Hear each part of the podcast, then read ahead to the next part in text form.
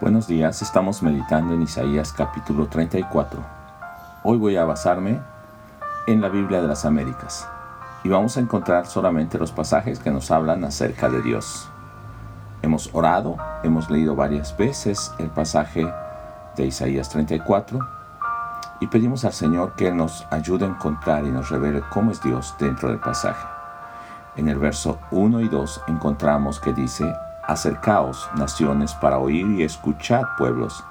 Oiga la tierra y cuanto hay en ella, el mundo y todo lo que de él brota, porque el enojo del Señor es contra todas las naciones y su furor contra todos sus ejércitos.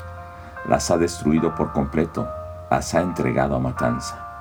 Nosotros encontramos ahí una verdad acerca de Dios en esos dos versículos.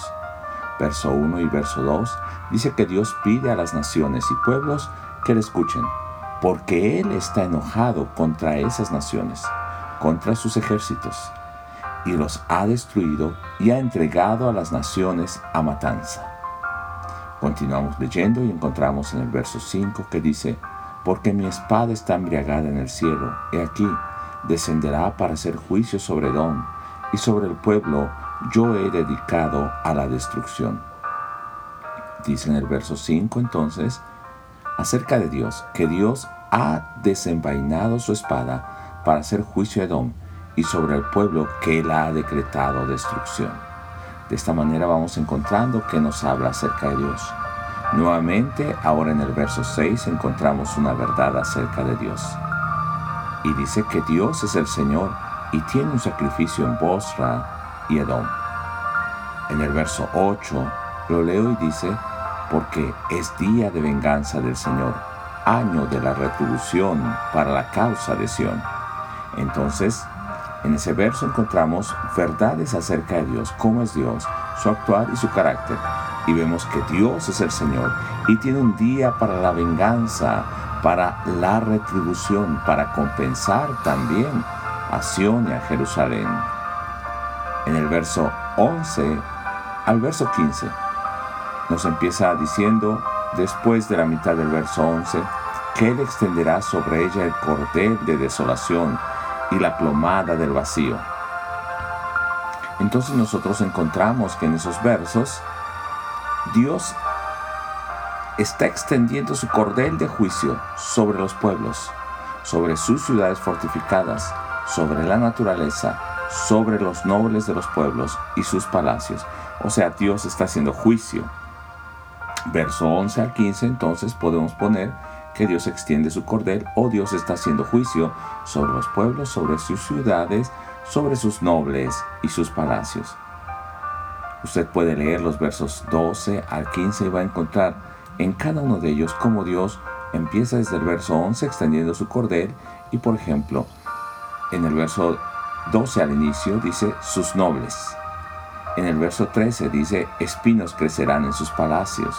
En el verso 14, las fiestas del desierto se encontrarán con las hienas. Verso 15, allí la serpiente anidará y pondrá sus huevos. Es un juicio sobre todo lo que está alrededor de esas ciudades. Verso 16 y 17, también encontramos algo acerca de Dios. Lo leo y después ponemos la verdad que hemos encontrado acerca de Dios. Verso 16. Buscad en el libro del Señor y leed. Ninguno de ellos faltará, ninguno carecerá de su compañera, porque su boca lo ha mandado y su espíritu lo ha reunido. Él les ha echado suertes y su mano les ha repartido la tierra con el cordel. La poseerán para siempre.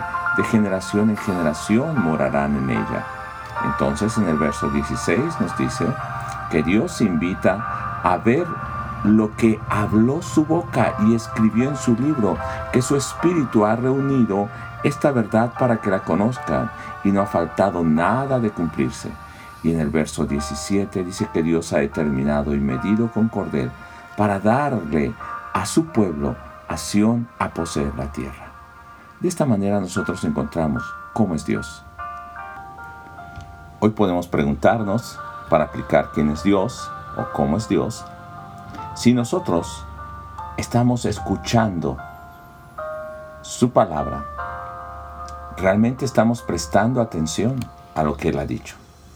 Si no es de esta manera, entonces nosotros tenemos que pedir perdón y hacer que nuestro oído esté atento a su voz.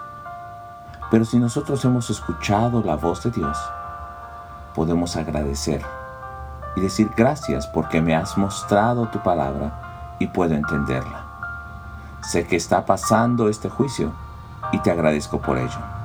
Pero en el caso de que nosotros estemos renegando o estemos desacuerdo, estemos ah, inquietos con lo que está pasando, nosotros podemos decir, Señor, perdóname y ayúdame a poner atención y a recibir esa palabra cuando tú pones el cordel y cuando tú recompensas. Muchas gracias, Señor. Así también nuestra oración el día de hoy será agradeciendo por lo que Dios nos está mostrando. Les invito a seguir meditando. Por favor, lean varias veces los pasajes, oren y que Dios esté hablando a sus vidas. Escriban verso por verso lo que encuentren del Señor. Dios les bendiga y nos escuchamos el día de mañana.